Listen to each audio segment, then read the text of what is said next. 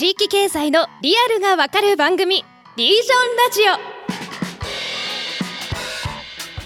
皆さんこんにちは。パーソナリティの KSB 瀬戸内海放送アナウンサーの滝川夏樹です。ナビゲーターの木下仁です。えー、同じくニュースピックスリージョンの後田熊です。よろしくお願いします。よろしくお願いしますこの番組は地域に根ざして新たなビジネスを生み出しているイノベーターの方々をゲストにお迎えして地域経済のリアルを学んでいきます。今回も地域経済専門家の木下仁さんそしてニュースピックスリージョン編集長の呉拓馬さんと一緒にお送りします。それでは本日も参りましょう。前回に引き続き今回も宮崎県の新富町で地域商社とアグリロボットのスタートアップを2社経営する斉藤純一さんをゲストに迎えています。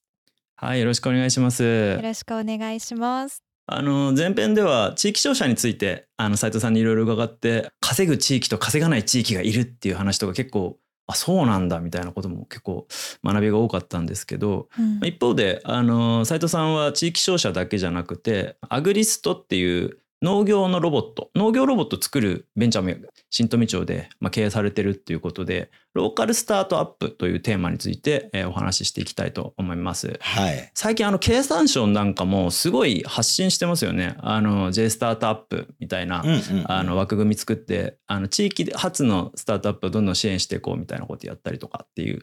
なんかそういうあのムーブメントみたいなものを起こそうとしてる風はめっちゃ感じるんですけど実際地域からスタートアップを作るっていうのはなんかメリットデメリットどんな風なのかなみたいなところのリアリティをですね、ぜひ伺いたいなと思っております。そうですね。地域でスタートアップをやるのはメリットだらけですね。おメリットメリット。2回言いました。あの、特に、これでもどこで勝負するかが、い、や、デメリットももちろんあります。で、どこが勝負するかが結構重要で、はい。あの、もう間違いなくスタートアップでやるべきは第一次産業ですね。もうこれにフォーカスした方がいいです。なぜなら第一次産業でデータテクノロジー化ってむちゃくちゃ遅れているのでそこをあのデータテクノロジーを活用してデータ化をしたビジネスをやってで第一次産業ってやっぱり全世界に共通なところもあるから、それを、あの世界に持っていくっていう風にスケールをさせれば別にもう地方とか東京とか世界とかそういう分け目みたいなのもなくなると思いますね。タイさん地方でスタートアップってなんかイメージあります？いや少ないですね。今あの私の住んでる香川ではあの香川大学とこう行政がこう一緒にあのスタートアップ増やしていこうか起業家精神をこう育成していこうみたいなものは聞きますけどこう民間の部分でやっていこうっていうのはすごく珍しい気がレアな気がしますね。なんかこのローカルスタートアップってもうそもそもどういうものなのかっていうところからこうまず知りたいですね。えっとなんかまず一つ言えることはみんながやってないからこそめちゃくちゃチャンスであってみんながやってないからこそ先にやった方がいいっていうことなんですね。で固有財団ってもう6年ぐらい前にできたんですけど、ここ1年で固有財団みたいななんか地域商社と呼ばれてるのもいっぱい増えてきたんですけど、ね、今5年前やろうとしたことをそのまんまやっても意味ないですよっていうところがあって、なのでまず今そのローカルスタートアップっていう言葉すらもあんまり意味がわからないっていう中でやったもんが勝ちっていうところが一個ポイントだなっていうふうに思います。はい、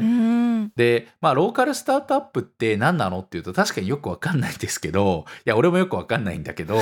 でもなんかマーケティングで市場でなんかバズワードでそこに市場があるんだなっていうのが新しい市場があるんだなっていうのを見えてるわけじゃないですか。うん、じゃあそこで一丁張れば市場に乗っていくっていう考え方がマーケティング発想ですよね。なるほどね。だって今 iPhone でみんな音楽を聴く時代で今からレコード事業やるんすよとかっていう人いないじゃないですか。これからやっぱりあの音楽市場とか今いわばこのポッドキャストとか音声のやつとかが伸びていくっていうところがあるわけでみんなやってるわけで、はい、いやいや今からやっぱテープレコーダーっしょとかっていうことないわけじゃないですか。だから今ローカルからいろいろ事業をスタートやっていくっていうところが伸びていくんであればビジネスを始めたい人はもうローカルスタートアップっていう言葉を使って乗っていくといいんじゃないかなと思ってます。なるほどでえっと、もともとその固有財団の時から、えっと、農家さんと儲かる農業研究会という勉強会をやってたんですね。うん、で、その中で、あの、ロボットが必要だっていうふうに農家さんの声を聞いて、じゃあロボットを作ってみようかっていうところから始まりました。で、作ってみたら結構できるじゃんっていうふうになって、でもお金全然ないわっていうふうになってですね、でロボットってやっぱ億単位かかるぞというふうな話になって、じゃあここはちゃんとあの資本主義経済にのっとって市場からお金を集めようっていうふうにして、えっと、資金調達をしてやっています。なんかこれいわゆるスタートアップって聞いた時に多くの人が東京とかの都市部であの IT 系のサービスを作るスタートアップをイメージすると思うんですけど、まず地域でやるのは一次産業かけるデジタルみたいなものがやっぱりチャンスになるっていうことなのかなっていうのを一つ思ったんですけどあそれで言うと、えっと、地方でビジネスとかスタートアップやるんであれば、絶対大事なのは課題ドリブンって言葉ですね。うんうんうん、全部課題から始めて、やっぱり課題に立ち戻るっていうことがものすごい重要で、僕らで言うと、やっぱり農家との勉強会をやってたのがすごく大きくって、このまんまじゃ農業の課題が解決できないとか、自分たちが引き継いだ農業を次の世代に引き渡せないっていうところから、えー、じゃあ自動収穫ロボットを作って、えー、自分たちのビジョンも100年先も続く農業を実現するっていうふうに掲げてやっているんですね。なので、まあ、あのさっきも言いましたけどローカルスタートアップであるとかあの事業を始めるとかっていうのはやっぱりそこにペインっていう課題とか困りごとっていうものがあってスタートするっていう方がビジネスとして成り立ちますし、うんうん、まあただ美味しいコーヒーを飲んでほしいぜウェイっていうんであればそれはそれでもいいとも思うので、うんうんうん、まあ、その両方がしっかりバランスよく成り立ってる地域は面白い地域なんじゃないかなと思いますね。一次産業の現場がそこにあるからその課題から出発してスタートアップを作れるよっていうのがある意味地域の強みでもあり都会との違いなわけですよね。うんうん、そうですね。まあ都会でできることを地方でやっても意味がないんですよね。そうそうそう。だから、で、まあ都会でできることって、まあ地方でもできること多いんですよ。あの別に今ネットのサービス作るとか別に地方でもできるんだけど、でも一次産業のその課題解決を東京でやることはまあ不可能なんですよね。あまあ例えばそれはロケット飛ばすみたいな話も一緒で、周りに人が住んでるところでロケットなんかぶっ放せないから、結局、東京大学のキャンパスで宇宙工学なんか勉強してても、いくらでも座学でしかなかったり、シミュレーターでしかないけど、実際地方で飛ばせる場所に飛ばした方が得られる情報ってすごい多いわけですよ。ね、圧倒的に都会でできないことが地方には存在をしてるんですけど、唯一あるのが、あの、やっぱ供給力不足なんですよね。要は課題はあるんだけど、それを解決するサービスとかの供給する人たちが圧倒的にすごい少なくてですね。で、結果として、まあ、すごい余地が結構放置されているものがたくさんあの、あると。で、やっぱそこをちゃんと狙っていこうっていうところが、まあ今出てくる、その、いわゆるローカルにおけるスタートアップのかなり特徴でもあり、まあやっぱそれはその地域でやるからこそ強みがやっぱり生きてくる。かつ、同じような課題がかなり全国的にまあ、高齢化が進んで担い手がいなくなって、ローテクでどうにかやってきたけども、これはあと10年後にはこうなっちゃうよねってみんな同じこと言うわけですけど、それと向き合うっていうマーケットが実は存在をしてるっていうところが、ようやくここ数年でどんどんどんどん注目されるようになってってると思うんですね。それにまあ、いち早くですね、まあ、サさんたちとか、まあみんな気づいた人たちは、あの、ローカルの中で参入をして、いろんなアプローチのパターンはあるんだけれども、それはやっぱり満たせてないポイントっていうところをですね、しっかり、あの、攻めていってる。うん、で、いい意味で地域同士で今、あの、協力をしたり、えー、競争したりってあたりが出てきて、そこにですね、投資家とかも、やっぱこれはすごい、次の可能性をすごい秘めてるんじゃないかっていう、もう、ガンガンみんなでレッドオーシャンで同じようなネットサービス作ってるみたいなところの IT の使い方とかじゃなくてですね、全然余地のある需要がもう存在していて、でも供給する人間がいないっていうところに投資した方が、まあそれは、まあなんかやっぱり成功する確率高いんじゃないのって思うのも、まあそんなにあの変な話でもないっていうとこですよね。確かに。竹谷さんどうですか？なんか地元からこんなスタートアップできそうみたいな課題とかあります？でもトマト農家さんとか農業をやってる人とかは結構その担い手不足があるからそこどう解決していこう苦しいなやっぱりこう人を増やすしかないんだけどっていうようななんかその困りごとみたいなのは聞いたことがあってただなんかその困りごとも私は今たまたま知ってるけど対話をこう重ねて課題を見つけていかないとローカルにきっと課題はあるって分かっていても、それが必要なんだなと思いました。その見つける上で対話が必要なんだなというのを感じましたね。目の前にやっぱり困ってる人がいて、その人たちの課題を解決するにはどうしたらいいかなっていうのを、本当に一生懸命考えていたら、えーで行動していたら、スタートアップができてたっていう感じで、うん例えば僕、あの、ロボット作れるわけじゃないんですよ。だから、じゃあロボット作れるエンジニア探しに行こうっていろんなとこ講演しまくって、そこであのパートナーを見つけて一緒に作ってるっていうような感じなので、地域に暮らしてるとやっぱ課題が見えちゃうとか関わっちゃうみたいなことなんですかね。ああ、そうですね。うんうんうん僕はなんか共感力が強めなので、いいとこも悪いところもなんですけど、なんかこう、自分で何とかしなきゃなっていうふうに思っちゃうっていうところは ありますね。うん、まあ大変ですけどね。なんかあれですよねぎ逆にその斉藤さんみたいな起業家が外から来ればそういう課題 pain が見え見つかるみたいな部分もあるかもしれないですよね中の人にとってはそれもうなんか当たり前になっちゃってうん。これ解決できる pain かどうかもあんま考えないみたいなうんうにあの埋もれちゃってる可能性もあるかもしれないですね。うんなんか仕方ないかなとかまあこういうもんなんだろうなと受け止めて解決してくれる人がいるかもとかもしかしたら自分で解決できるかもっていう発想に至ってないかもしれないですね。ああ、でも、これまでっていうのは多分2つあって今の話だと、1つは本気でその人が困ってるかどうかっていうことが大事で、まあ多分僕とかも木下さんもいろんなとこ行って言われると思うんですけど、ちょ、うちの地域もななんとかしてよとか言ってて、なんかできるんでしょとかって言われたりするんですけど、なんもできるかっていうふうに思うわけですよ。で、やっぱりそれ本気で困ってないっていうのが一個と、で、もう一個は、これまでって、やっぱりその超資本主義社会の中で、 pain があって、それをなんか自己犠牲してでも解決していくみたいなところで、あの、バーンアウトしてもなんかそれも美談にして、あの、やってきたわけなんですけども、なんかそういうのもちょっと古いなとも思っていて、やっぱり地域ってもっともっと心豊かでウェルビーイングで生産性が上がっていって、そしてもっと住んでる人のコミュニティがより良くなっていくような、まあいわば日本の地方って北欧型の方が僕は向いてるとも思っていて。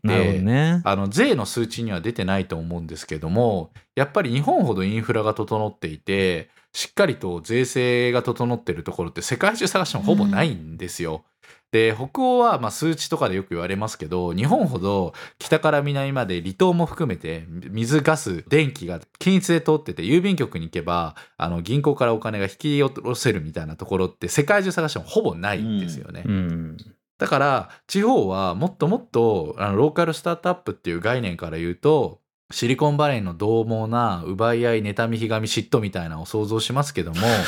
もっともっとウェルビーイングなローカルスタートアップが生まれていいと思ってて、いやさっきのバナナの方もそうだし一粒1000円ライチもそうだしそれを作ることですごい潤っていく。でそういう経済の集合体が、えっと、大きな経済になっていけばいいんじゃないかなと思います。うん。やっぱ地方行った時とかにされる相談って、みんな分かってないわけじゃないテーマみたいなのがやっぱあるんですよね。うんうんだけど、それが問題を解決することを優先するのか、自分とその人の関係を優先するのかと、やっぱりみんなごちゃごちゃになっちゃって、ああ、わかんないって、やっぱ結構放置してることが多くて、例えば米とかをやってる地域とかで、最近評価が上がってきたと。だからこれを米をこのまま頑張っていこうと思ってんですとかっていうのが昼間の会議なんですよ。大体みんな地元でですね。でも夜になってみて話を聞いてみたらですね、もうそれ高齢の人たちがずっとやっていて、実は収量も全然上がってないし、評価は上がったとは言っても、もう彼らも自分の息子に継がせるつもりもないと。うんだからもう終わりが決まってんですね。このままやっていくと。うんだけど、じゃあ農業者の人たちにやっぱりもう、じゃあ本当に米をもっと突き詰めていて、次の人たちに入ってもらって今からやるのか、それとも違う作物をやるのか、なんかやり方を根本に変えるのかみたいなことを今判断しないともうアウトなんじゃないですか。それなんで言わないんですかっていうと、うんうんいや、あの、あの人たちはすごい苦労して一生かけて米をやってきたから、そのやってきた米にもう未来はないとは言うと、僕はこの街では生活できなくなるみたいなことを言い始めるわけですよ。あだから、あの、要は課題が優先されるっていうよりは、まあ当然生活が存在をするので、今、ウェルビーイングでってさやさん言ってる話は、まあある意味、自分たちがやっぱ生活をしていくっていう環境の中で、何を優先するのかみたいな、結構ナーバスな話の中に、なんかそれやっぱ苦労が一番いいみたいな時代もあってですね。で、苦労したがゆえに、尊い苦労ではある反面、俺がやった苦労、お前は意味がないというのかみたいな話になっちゃうみたいな、うんあの難しい問題もあってですね。うんうんで、とりあえず時が解決するのを待とうみたいなことで、座して10年とか座して20年経って、今に至るみたいなことも結構あったりはするんですよね。だからそれをまあ、ある程度思い切ってですね、どっかで、別に全部否定する必要はなくてですね、じゃあ、それはやっといても別のところを今からスタートさせて間に合わせようとか、いろいろやり口はあるはずなんですけど、意外とそこで止まっちゃう地域が多いと。だけどそれをまあ、あえて違う形でアプローチをするっていう形も、今地方で始まってるから、次面白くなるんじゃないかっていうところなんだと思いますよね。あそれなんかめっちゃ思うのが、その、スタートアップって言葉をあえて使ってるじゃないですか。うん、その事業承継とかじゃなくて、新しい潮流として、なんかどんどん新しい人が地域に入っていくことで、別の形でその産業を受け継いでいくみたいなことが起きるっていうのが、なんかあるといいのかなっていうふうに、もにょっと思います。いや、まあだからそれは面白い、面白いんですよ。今すごい転換点に来ているので、はい、あの、2025年に段階の世代が全員広域高齢者に入ってて、この転換点に来てるっていうところをいち早く我々は見ていく。うん、しかもそれは東京よりも先に地方の方が時計が先に走ってってるので、うん、実はチャンスは早く地方の方が訪れてるっていうところ入れ替わりが早いんですね。はいはい。だから、うん、あの、実は衰退するのが速度が速かった、例えば北海道田舎とか、いろんなそういう地域ほど変化が早いんですよ。うんだから、衰退するっていうのは次の繁栄に向けたプロセスの一環だと思えば、そんなにネガティブになる必要はなくてですね。年がら年中ずっと繁栄している地域とか国なんか存在しないので、そこら辺は我々がちょっとね、浮き沈みをちょっと過剰に悲観視しすぎてるんじゃないかなと思いますね。はい、ありがとうございます。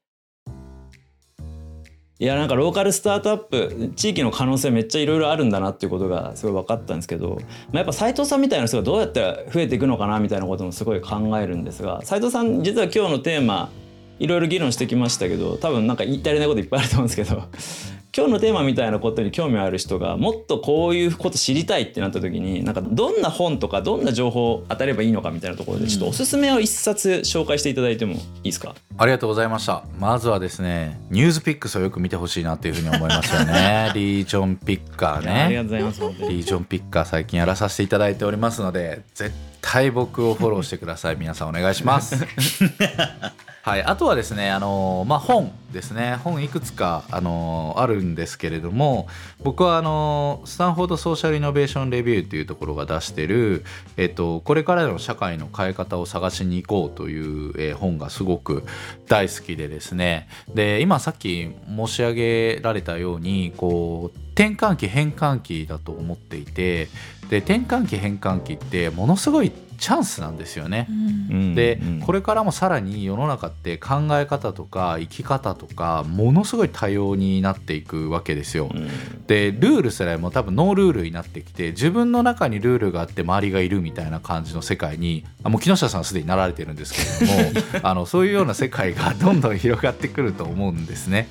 なのでやっぱり自分の軸を持つっていうこととでその上で社会の変え方を、えー、探しに行こうっていうところがあります。で特に面白いのがこれあの皆さん見ないかも。表紙がですね結構良くてですねこうセーリングしてるんですよね。こう、うん、でえーと、自分で探しに行ってると。これは多分ね自分で軸を持ってるっていうことが僕はすごく重要で、はい、自分の人生を自分で決めていくっていうところがすごく重要なポイントなのと、まあ、あとは、えーと、中にはですねいろんなそのソーシャルイノベーションのメソッドとか、まあ、難しい話とかもいろいろ書いてるんですけど僕は、えーと、このソーシャル、えー、とイノベーションレビューが言ってるエンドゲーム。自分の人生のエンドゲーム。仕事のエンドゲームえー、はどこにあるんだっていうところの問いがやっぱりすごく好きで、うん、地域づくりってやっぱり楽しい部分もあれば辛い部分もやっぱりいっぱいあるんですよ。うん、なのでまあ、自己犠牲の街づくりっていうことではなくって自分が最もウェルビーイング、うんうん、ありのままで自分軸で生きていける社会の変え方を探しに行ってもらえればいいなと思ってこの本をチョイスさせていただきました。ありがとうございます。いやなんかもうめっちゃ難しそうな本ですけどあの表紙本当にいいんですよね。海に向かってこう船で漕ぎ出す人たちの後ろ姿なんですけど。滝川さんどうですか？あの今のお話聞いてどんなふうな印象を持ちました？すごくこう難しそうな内容だなと思いつつもなんかどんな社会を実現したいかとかどんなこう自分でありたいかとかって人生においてすごい大事な問いかけだなと思っていて、うんうん、で私もちょっとこんな社会を作りたいっていうのが一つあるので、まあ、それはあの自分の可能性をなんか信じてその最大化できる世の中を作っていきたいっていう思いがあるんですけどなんかそういう部分で自分の叶えたい作りたい社会を考えながらちょっと読んでみたいなと思いました。であの斉藤さんがそのウェルビーイングにこうこだわっている理由とかもちょっと気になりました。えー、いい質問しますね。ウェルビーイングに俺、まあ、そもそもこだわってんのかなっていうところがあったんだけど、いやでも、僕は結構自己犠牲の街づくりっていうのをやってきた気がしていて、自分がやらねばならないとか、頑張らねばならないとか、あのもちろん楽しく仕事させてもらってるんですけど周りのせいっていうより自分の中でこうせねばならないこうあるべきだっていう「want to」ではなくて「have to」とか「must」がすごく出てきてたんですね。ただそうすることによって例えばねあのおっさんがライチヘッドかぶって人前出てライチ買ってくださいって別に言いたくないんですよ。いややらなくていいんだったら誰かやってくれたら嬉しいわけですよ。でもそうすると社会はちょっとより良くなるなと思って頑張っているわけなんですけどあのそれでもなんかいろんな批判とか批評とか受けるとああしんどいなとか何で人は生きてるんだろうなとかっていうふうに思ったりもして、うん、でも今ってまあ SNS とかも出てきてやっぱりそういうふうなあの思いが伝わりやすくにもなってきてると思うのであの自己犠牲の街づくりとか自己犠牲の生き方とか暮らし方とかっていうのはもう持たないしどうやって続けんねんっていう話だと思うので、まあ、そういう意味ではウェルビーイング、まあ、その ING のところがすごく好きなんですけどもやっぱありたい自分で健康的にいるっていうことが大事なんじゃないかなっていうふうに思ってウェルビーイングということを連発しました。ありがとうございます。なんかねあのいやこの本本当あの僕ちょっとあの読んだんですけど本当にあの学びが詰まっていて特に地域の中に限らずその社会課題解決する事業を作るっていうことに対してなんか本当に真正面から向き合ってるっていうところでもめちゃめちゃ学びが多かった、うんうん、なんかできればあの近日中に斉藤さんと一緒にこの本を読むなんか読書会みたいなことをやりたいなというふうに思ってるんでぜひあのこの、うん番組聞いて興味持った持ってくださった方々と一緒になんか集まれればいいなというふうに思ってます。やりましょう。はい。ということでちょっと名残惜しいんですけど最後に皆さんに今日の収録の感想をですねお一人ずつ聞いていきたいなと思うんですけども。木下さんいかがでしたか？今回のテーマについて、はい、あまあそうですね、まあ、今日斉藤さんの実体験に基づいて、まあ、すごい重要なポイントいっぱい聞けたと思うんですけどあのやっぱりね自分がその中では他者を優先してとか地域の論理を優先して自分が犠牲になってどうにか頑張ろうとかじゃなくてですね、まあ、やっぱり自分がどう幸せに生きていくのかでやっぱ幸せに地元で生きている人が多いところにはまたね外からも関わりたいとかね、あの、行きたいなと思うんですけど、やっぱり、歯食いしばってですね、苦しいけど頑張ってますみたいな人ってやっぱあんま関わりたくないじゃないですか、怖くて。だから、そこの心理的な面でやっぱ前向きに自分がちゃんと幸せにその地域で生きてるっていうことがすごい大切なんだと思うんですよね。でその一方で、その思いをやっぱ形にしていく部分には、一定のやっぱりロジックとか論理とか方法論ってものもやっぱり当然共存しなくてはならないということで、まあなんかその情熱的な部分と、まあクールにしっかり物事を見ていくっていうことが、両輪で走るってことが地域でもあり、まあ、我々が今の社会でですねなんか生きていく上では結構大切なところなんだろうなということを聞きながら改めて思いました。ありがとうございます。タイさんどうですか？その地方でのチャレンジっていう部分ではこうすごい難しいことなのかなと難しさばかりにこう目がいっていましたけど、うんうん、こう自分がこう思い込んでいるよりも楽とまでは言わないですけどローカルスタートアップっていう言葉もありましたけどあ自分たちローカルスタップスタートアップなんだっていうようなその、うん、チャレンジすることのしやすさっていうのもなんかそんなに難しく考えなくていいのかもと思いました。そうですね、うん、最後に斉藤さんいかがです？ちょっと振り返りをお願いします。そうですね。あのいろいろ多様なあの話ができましたし、まあ、本質的な部分はウェルビーイングであったりこれからの生き方働き方みたいなのはもう地方からどんどん生まれてくるとも思うので、うんうん、このリージョン・レディオのあのすごく意義みたいなのも感じたのですごく良かったなと思います。うんうん、でもっとやっぱりこのテクノロジーの面白さって、あのやっぱりこのテクノロジーの世界をバーチャルの世界を飛び出してリアリティな世界でみんなで会ってですねワイワイ話をするっていうとこに人間の面白さであったりとか AI とかロボットができない面白さみたいなのがありましたので、まあ、ぜひこれを聞いた方はですね全員ですね全員、えー、本を読み会をやってくれと、あのリクエストを出してくださればね、あの僕と会えるかもしれないせんし、えっ、と、僕はいらないから滝川だけにしてくれっていう時も滝川だけにしてくれと 応募してくれれば、僕はリモートで出ますので、えー、ぜひですね、あの応募していただきたいのと、えっ、と、リージョンレイディオですね、この次もうちのひとしきの社がどんどん切り裂いていきますので、どんな関係なんですか、えー、ぜひ引き続き聞いていただければと思います。今日はありがとうございました。ありがとうございました。はい、ありがとうございました。いやなんか僕も今回斉藤さんの話聞いててめっちゃあの思ったことが東京でスタートアップ立てる時ってあの大体起業家がやるぞって言ってまあなんか例えばあの VC が協力してくれるとかその調達先が支援してくれるみたいな感じですけど、うん、まずあの斉藤さんのやられてるお話で面白いなと思ったのがまず自治体とか行政がもうすでにステークホルダーとしているとかその地域で、あの地盤の産業をやってる一次産業の方々がもう仲間でありあの顧客としてすでにいるみたいななんかこう関わってる人たちが多い中であの事業を作っていくっていうのがすごく面白いなっていうふうに思ってなんか都会でビジネス作るとの違いなんですかね。いろんな濃い人間関係がある中で。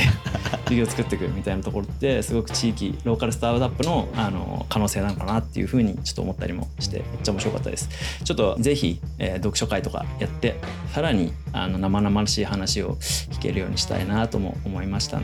はい。さあじゃあ斉藤さん改めまして本日はありがとうございました。ありがとうございました。ではおしまいにお知らせです。ニュースピックス地域経済でリージョンオリジナルコンテンツを配信中です